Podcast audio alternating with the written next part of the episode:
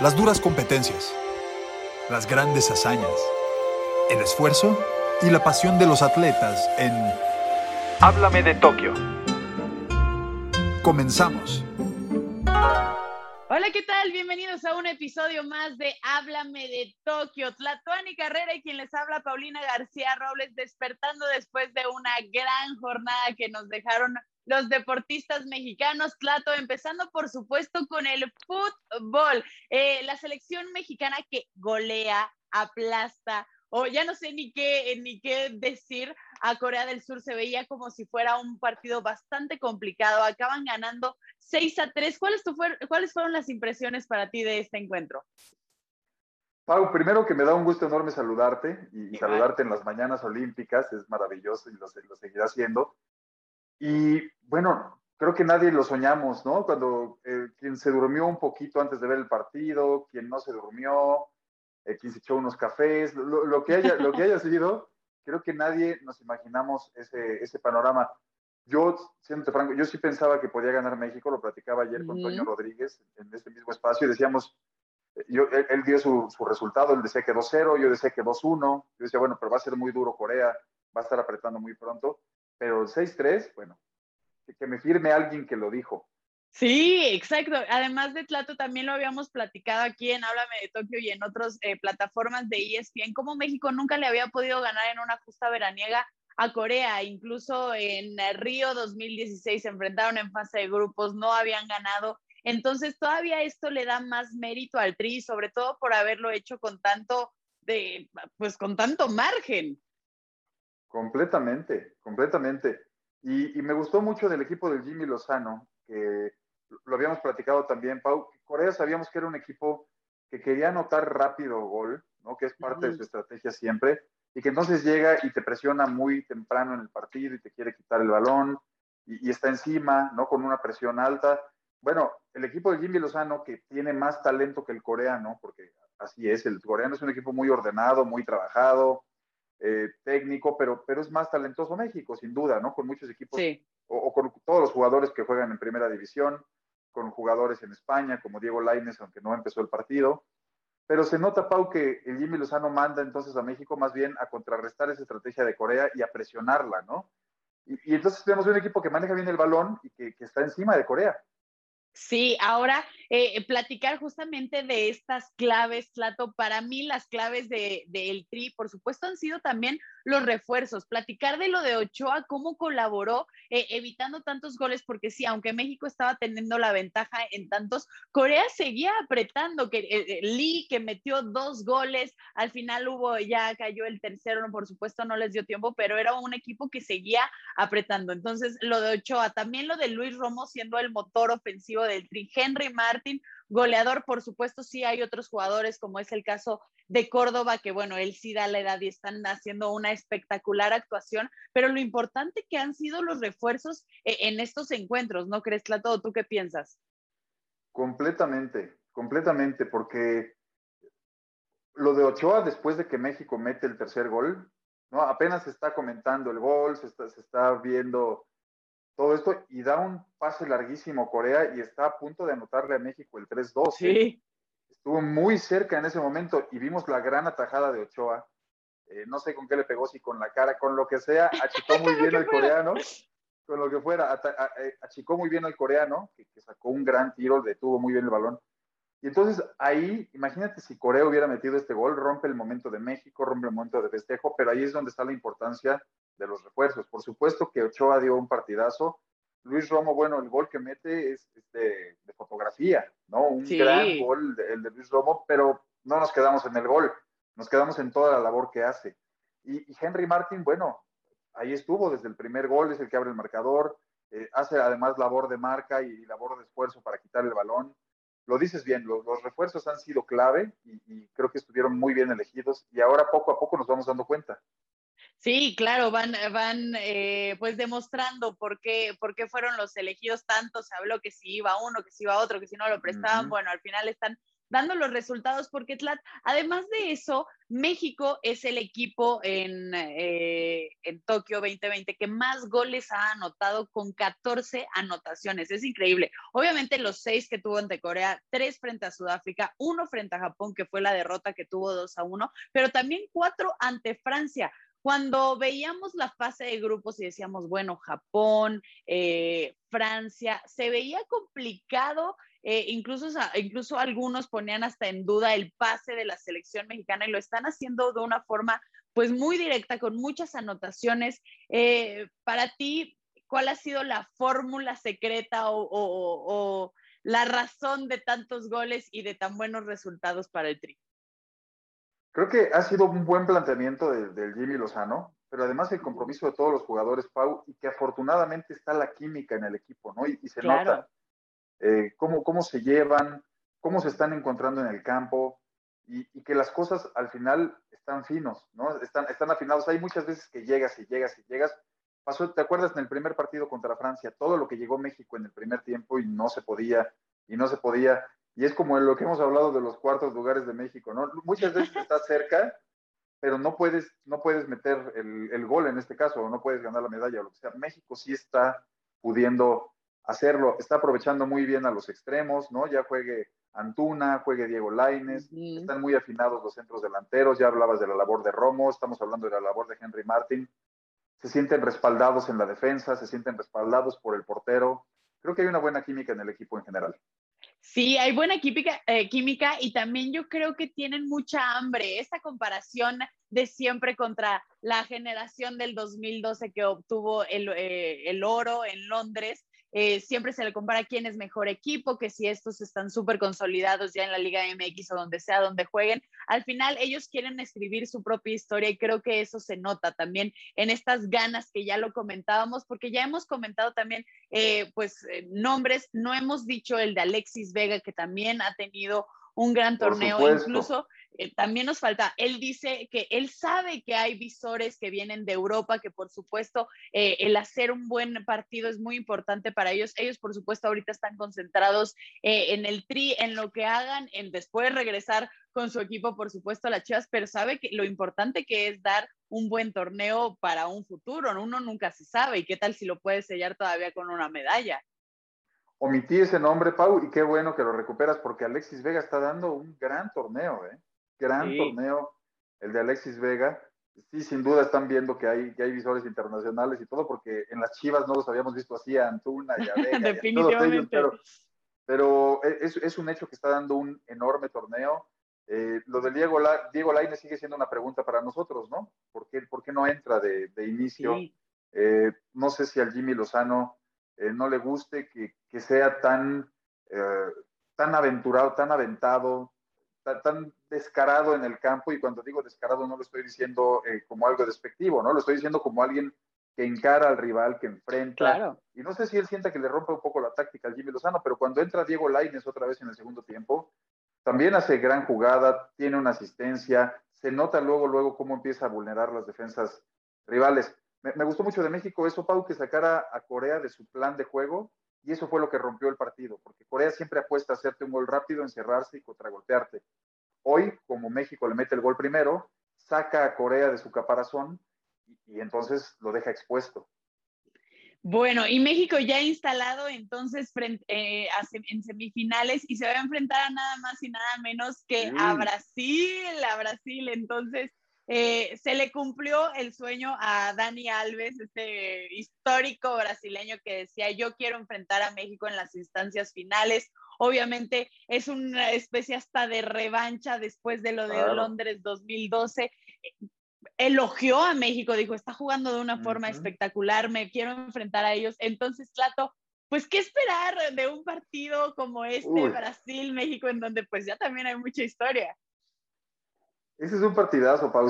a ver, son los dos últimos campeones olímpicos, ¿no? México 2012, Brasil en 2016, ya de entrada. Entonces, desde ahí ya tiene historia olímpica reciente.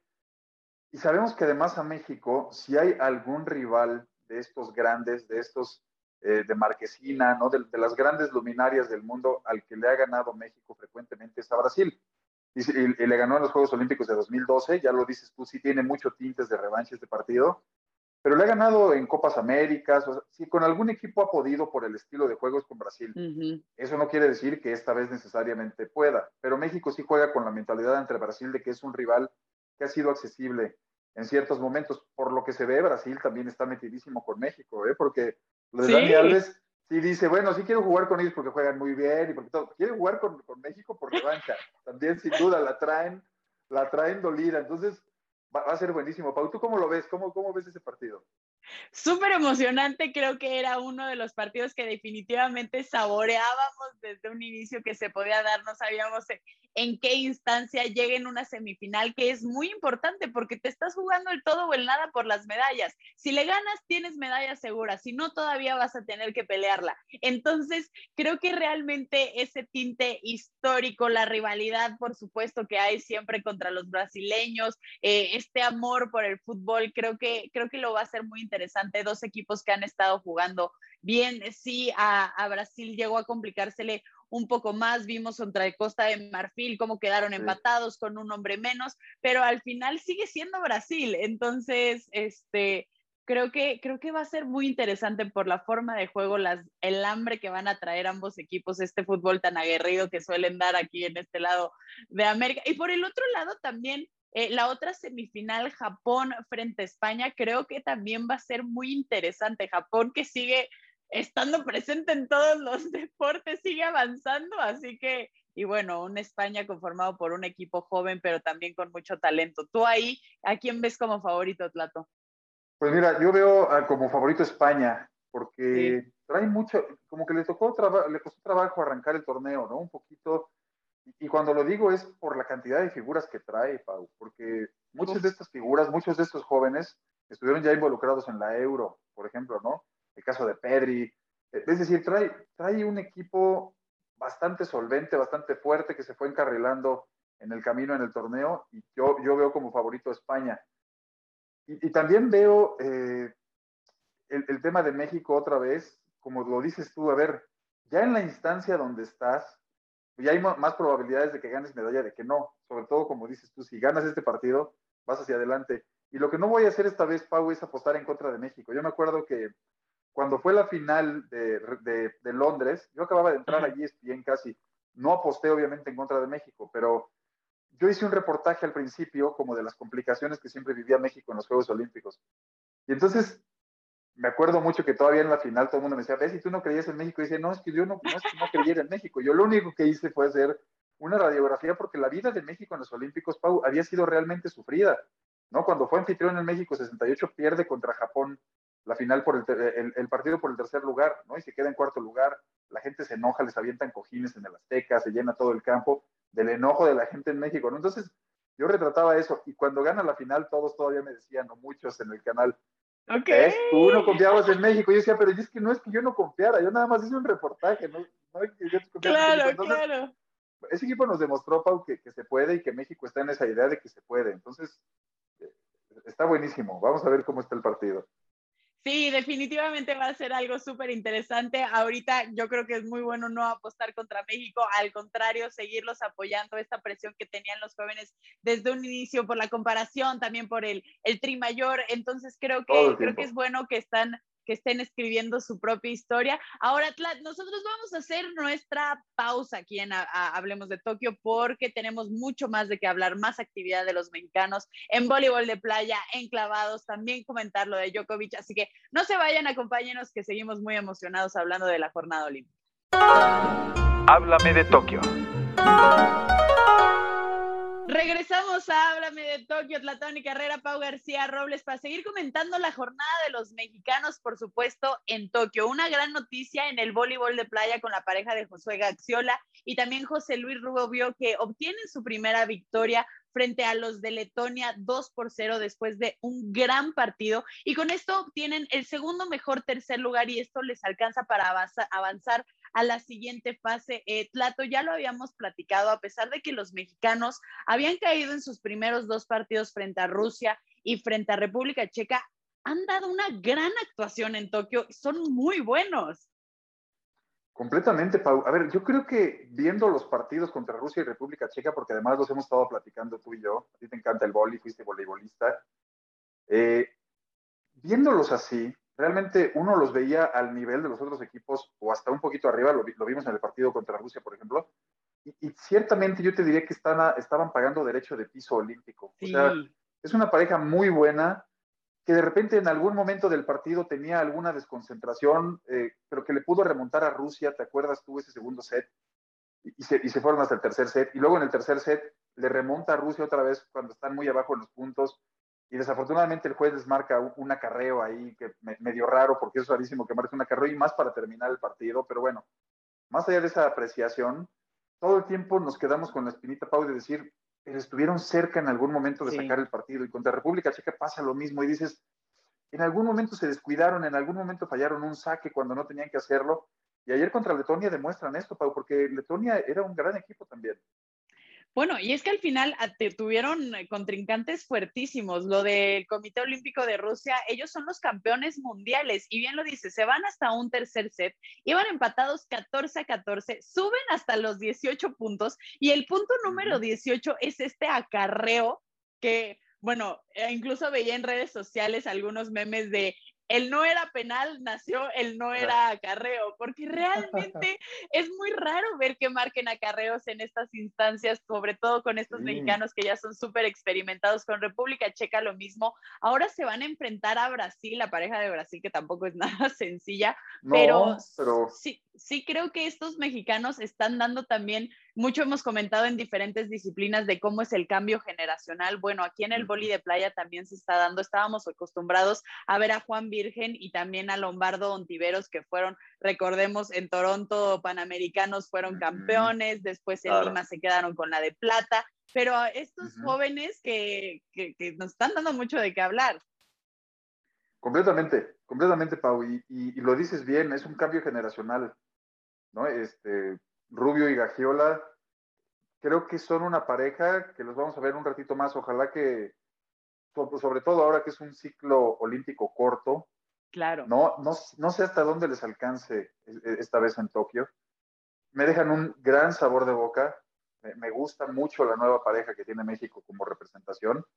Y vamos a ver, vamos a ver hasta dónde les da. Tres años a París lucen bien para una pareja que ya va a tener experiencia en Juegos Olímpicos y que se va a seguir formando ya pagó el derecho de suelo olímpico. Bien, me encantó esa frase, porque al final dices, bueno, dos derrotas, una victoria, pero no, esas derrotas fueron hasta el último momento subiendo los eh, puntos entonces, y contra eh, parejas que son dificilísimas. Ya comentábamos, campeona del mundo, Checa también eh, dentro de las mejores y Letonia pues también, aún así ganaron 2 por 0. Bueno, eso hablando del boli que ya lo seguiremos comentando, eh, esperando este martes cuando enfrenten a la dupla de Brasil. Ahora, por el otro lado, nos vamos hacia la alberca para platicar de los clavados. Aranza Vázquez que pasa a la final de trampolín de tres metros, quedó, pasó como cuarto lugar. ¿Qué te pareció la actuación de, en la madrugada de la mexicana? Hablando de derechos de piso, Pau, parecería que ella también ya lo pagó. ¿Te acuerdas? La vimos en esta primera eliminatoria, ¿no? Este, una, una, una noche antes, ya no sé si decir ayer, hoy o cuándo. no, ya no sé ni cuándo. ya, no sé cuál es el tiempo adecuado, pero a ver, si estamos hablando que hoy en la madrugada fueron las semifinales, la previa fueron las, eliminatorias, ¿no? Una, madrugada antes es a lo que me refiero. Y vimos a Aranza, yo la vi irreconocible realmente, porque la vi fallando muchísimo, eh, muy complicada, rescatando los clavados al final.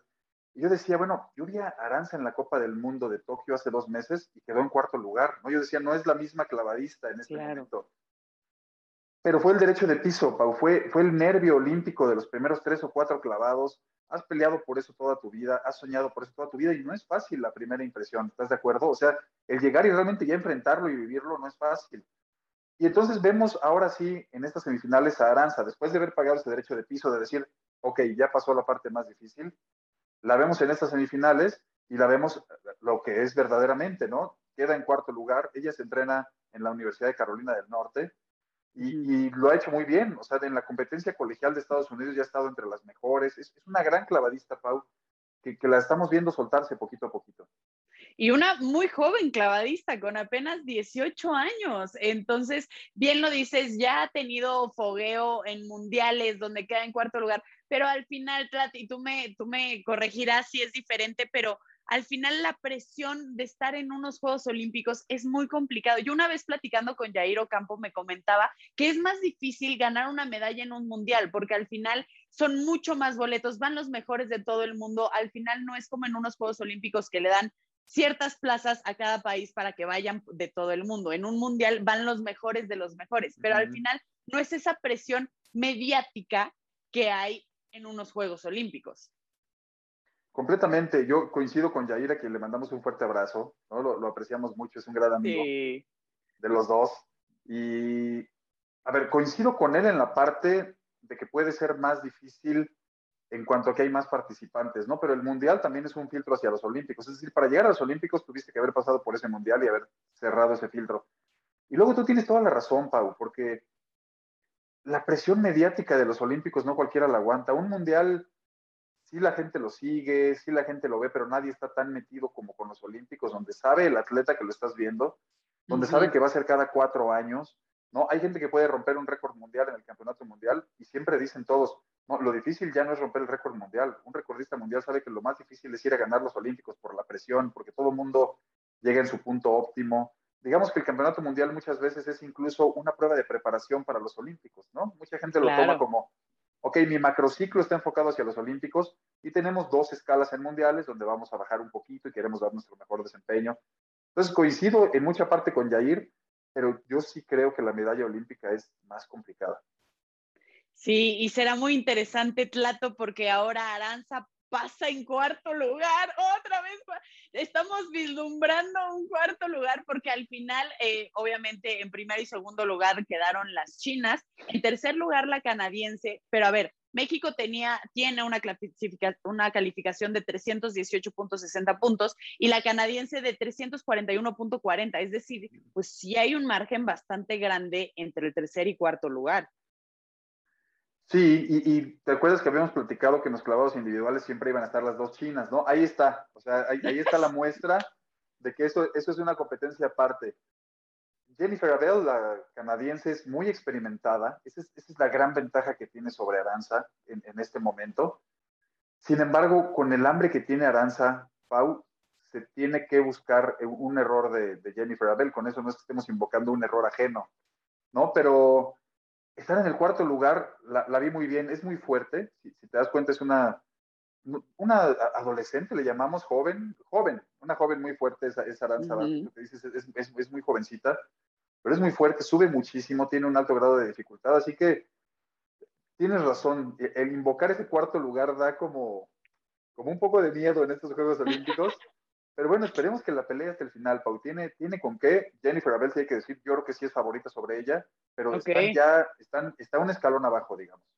Bueno, y al final en estos Juegos Olímpicos que hemos visto que hasta los más expertos pueden cometer errores, entonces ahí es el momento de aprovechar, ¿no? Eh, sobre todo en clavados, que ha sido así la disputa por ese bronce, hasta los últimos momentos a veces la ha beneficiado a México o a veces también le ha perjudicado, como fue en el caso de, de lo de Celaya y también eh, lo de Yael. Pero bueno, eso, este, platicando un poco, por supuesto, de los mexicanos, vámonos al tema un poco también ya más global. Comenzó el atletismo, eh, lo de Jamaica en los 100 metros planos, se llevan el 1, 2 y 3. Una actuación espectacular de Elaine Thompson, que eh, pues se proclama una vez más campeona, defiende su medalla de Río, ¿qué te parece lo de Jamaica que siguen siendo las reinas y de la prueba reina del atletismo? Completamente, carro completo, ¿no? Se llevaron el 1, 2, 3, no dejan un hueco. Y, veía un dato por ahí, Pau, de las últimas 12 medallas que se han repartido en Juegos Olímpicos en esta prueba, Jamaica ha ganado 11.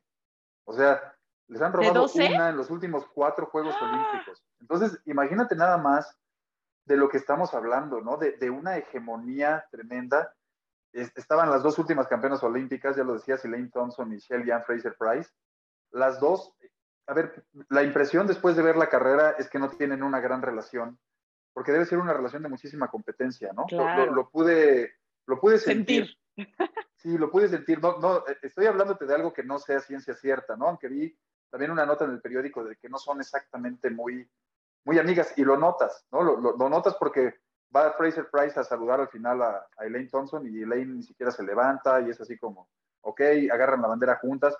Pero bueno, más allá de eso, que, que seguramente, mira, pasa muchas veces con la competencia y después seguramente van a ser buenas amigas también cuando se terminen, cuando dejen de competir y dimensionen todo lo que hicieron. Pero a ver, Fraser Price había sido campeona en los últimos dos Juegos Olímpicos, Pau, ¿no? Bueno, no, perdón, no los últimos, había sido 2008 y 2012. Y Lane Thompson había sido 2016 con Fraser Price en segundo lugar. Entonces, ahí está de lo que estamos hablando. Pau, no han dejado espacio en esa pista. Es como hablar de China en los clavados, ¿no? Claro, y es que al final, eh, esto que, que se sintió a través de la televisión de que podrían no tener una relación tan buena, imagínate la presión también que hay eh, en el país de, a ver, ¿quién es la que va a ganar? Tal o tal. Y, y, pues entre ellas se siente y claramente llevarlo a una instancia como son los Juegos Olímpicos de tú tienes dos, yo tengo una, ahora yo voy a tener también dos y son de oro y a ti te voy a dejar en plata, pues es complicado, sí. Claramente no sabemos cómo va a ser su relación después, ya que se retiren de los Juegos Olímpicos, pero de que son una, unas históricas, o sea, obviamente en Jamaica podemos hablar de Usain Bolt, pero también de estas dos corredoras es algo impactante. Por supuesto, no, completamente. Y cuando yo decía esto de la relación personal, es una mera anécdota, ¿eh? porque, a ver, ni siquiera lo sé a ciencia cierta tampoco, a pesar de que leí eso, pero, pero bueno, el, tema es que las dos están enfocadísimas para ganar, Pau, y cada quien está haciendo su trabajo. Ahora, Tlato, eh, me acuerdo muy bien que hiciste un reportaje de Jamaica, de cómo eh, preparaban a sus corredores. Ya nos decías 11 de las últimas 12 medallas. ¿Cuál es el secreto que tiene esta isla tan pequeñita para dar tremendos corredores? Sí, Pau, tú, tú eh, gracias por recordarlo. Tuve poquito antes de los Juegos Olímpicos de Río, fui a entrevistar a Usain Bolt a Jamaica. ¡Qué envidia! ¡Qué envidia! Sí, bueno, fue una, una experiencia maravillosa. Y, y, te voy a contar rapidísimo, nada más para, para dimensionar el ambiente que sucede. Te bajas del avión, te subes al taxi o a la camioneta que nos llevó, y el de la camioneta, en vez de, en vez de venir escuchando fútbol, venía escuchando un programa de atletismo, donde venían hablando de los corredores. O sea, hay programas, así como sucede en Australia con la natación, ¿no? que dicen que todo, todo es natación ahí. En Jamaica todo es atletismo. Entonces, toda la gente sabe perfectamente qué está haciendo Elaine Thompson, qué está haciendo Shelly Fraser Price, porque es un programa diario. Haz de cuenta como un fútbol picante, pero de atletismo, todos los días, ¿no? Entonces lo vas viendo, Pau, y empiezas a platicar en la calle con la gente y todos saben, todos te dicen. Y entonces empiezas a ver ya este círculo que desde la primaria, aunque sean pistas de pasto, todos los niños están corriendo y después tienen una buena preparatoria. Hay una competencia de preparatorias donde se reúne todo el país, llenan el estadio. Haz de cuenta como un NCAA de Estados Unidos, por poner un símil, todos wow. con la bandera de su, de su prepa. Entonces, ahí te vas dando cuenta, Pau, que la tradición está tan aceitada que todos los niños quieren ser eso tienen buenos entrenadores y, eso es lo que los lleva hasta el tope, ¿no? Y ahí, de ahí salió Usain Bolt, de ahí salió Johan Blake, Asafa Powell, todos los que me digas han salido de esa estructura que ni siquiera tienen que emigrar de su país, ¿no? Todas las condiciones están ahí para que lo hagan increíble. Y es que también, ahorita que lo comentas, teniendo esas grandes estrellas aspiracionales, obviamente los niños, un, un mexicano dice, bueno, yo quiero ser Hugo Sánchez. Bueno, un, uno de Jamaica seguramente va a decir, bueno, yo quiero ser eh, Usain Bolt o una de las niñas va a decir, yo quiero ser Thompson, yo quiero ser Shelly Ann. Entonces, eso está increíble. Tú que lo pudiste vivir tan de cerca, creo que sí es, eh, pues, sí. algo de admirar y de aprenderse bueno, un programa de atletismo yo nunca me lo hubiera imaginado. Imagínate nada más, te lo juro, el fútbol picante del atletismo. Y, antes de llegar al estadio, venían con las bandas de las escuelas tocando tambores. O sea, era día de fiesta nacional, esa, esa competencia que fui de las preparatorias, que fue donde ganó Usain Bolt sus primeras medallas. O sea, es decir, Usain Bolt salió de esa competencia de preparatorias de Jamaica, ¿no? Y tuve que ganar, tuvo que ganarse primero el reconocimiento de su país, obviamente, pero el ambiente, Pau, te das cuenta que era una fiesta nacional ese día y era de prepas, ¿no? Era ver a los, a los muchachos de menos de 18 años competir. Claro. Y, y, es que también este ambiente que tienen eh, los de Jamaica, yo jamás, una de las eh, anécdotas que más voy a recordar de Río fue precisamente ver la última carrera de Usain Bolt en los relevos de 4%. Plato, bueno, tú también lo viste, no, era impactante. Cosa. solo, solo Usain levantaba las manos y todo el estadio se levantaba con él. Les pedía silencio y todos nos callábamos. Se volvió a levantar. E, era una forma, era, era la fiesta hecha persona. No me quiero imaginar de eso, cómo sería en su país, en Jamaica, teniendo a más de uno de los, de los concursantes. Por supuesto, ahí estaba con Asafa Powell, otros de, los tantos históricos, pero sí por eso me puedo imaginar perfecto esta, esta escena que me dices de que era fiesta nacional. Si Usain Bolt lo logró trasladar a Río en un estadio para que todos se levantaran, no me quiero imaginar lo que es en su país. Sí, sí, sí, qué, qué increíble ese día, Pau. Y, esa vez que, bueno, ya para cerrar la anécdota de Jamaica, de, mi parte, de este viaje, no, no, no lo del tema de los corredores, me decían los, la marca patrocinadora de Usain Bolt, ¿no? que fue con quien fuimos esa vez a Jamaica y eso, nos decía, nunca creemos que vamos a tener un atleta como Usain Bolt. O sea, porque podemos tener un atleta muy bueno, podemos patrocinar al mejor atleta del mundo, pero difícilmente va a ser tan carismático, ¿no? Dice, o sea, lo que tenemos con Usain Bolt es irrepetible, ¿no? Tenemos al mejor del mundo, pero tenemos al más carismático, al que toda la gente quiere, y esta anécdota que dices tú del estadio lo, resume, Pau, eso es, o sea, todos hicimos en el estadio lo que quería Bolt que hiciéramos, todos. Sí, ¿no? sí, sí, sí. Nos decía que aplaudiéramos, nos decía que nos calláramos y todos nos callábamos, nos decía levántense y nos levantábamos. Dices, bueno, eh, sí es un atleta irrepetible. Sí, le faltó decirnos tírense al suelo y aún así lo hubiéramos hecho, ¿verdad? Seguro, seguro sí. Ay, bueno, increíble, lo de Jamaica. Eh, sí, sin duda estamos viendo también una parte histórica con las, con, con las chicas. Eh, sí, lo de Usain va a ser, se le extraña, pero también está esta parte de los 100 metros planos con Shelly Ann Thompson, eh, Shelly, Shelly Ann Fraser, perdón, y también con Thompson. Entonces, increíble. Ahora, Tlato, para regresar un poco, vamos cerrando con qué te quedas de esta jornada olímpica. Bueno, me quedo con me quedo con esta parte de Jamaica, esta fotografía sin duda, Pau, me, gusta mucho que la hayas recuperado porque, porque así lo es. México a, lo mejor tuvo unas horas menos este, movidas, aunque está por supuesto el fútbol, ¿no? Me quedo también con todos los goles, me quedo con toda la emoción de despertarte a las 6 de la mañana y ver seis goles a tres, o sea, como que si el partido está 0-0, te cuesta trabajo aguantarlo a las 6 de la mañana, ¿no? Si el partido está 6-3. La pestañita ahí entre, entre minutos. Exactamente. Y, me quedo con eso, ¿no? Y, me quedo con que ojalá que también México con Aranza Vázquez pueda tener una medalla, que pueda escalar de ese cuarto lugar, que ya nos duele la cabeza con ese cuarto lugar. Definitivamente yo también me quedo con el triunfo tan eh, autoritario de México. Me encantó haber despertado de esa forma y yo en lo personal, esta ilusión que me hace ver a la pareja de voleibol de playa, Axola Rubio, eh, teniendo en cuenta lo que podrían traernos en, un futuro, esperamos, esperemos sea en un futuro cercano, y si no, pues bueno, seguramente más adelante. Plato, como siempre, un gusto empezar estas mañanas contigo hablando de Tokio y a todos los que nos acompañaron, nos vemos aquí en el próximo episodio. Igual, Pa, un abrazote. Las duras competencias las grandes hazañas, el esfuerzo y la pasión de los atletas. Aquí termina. Háblame de Tokio.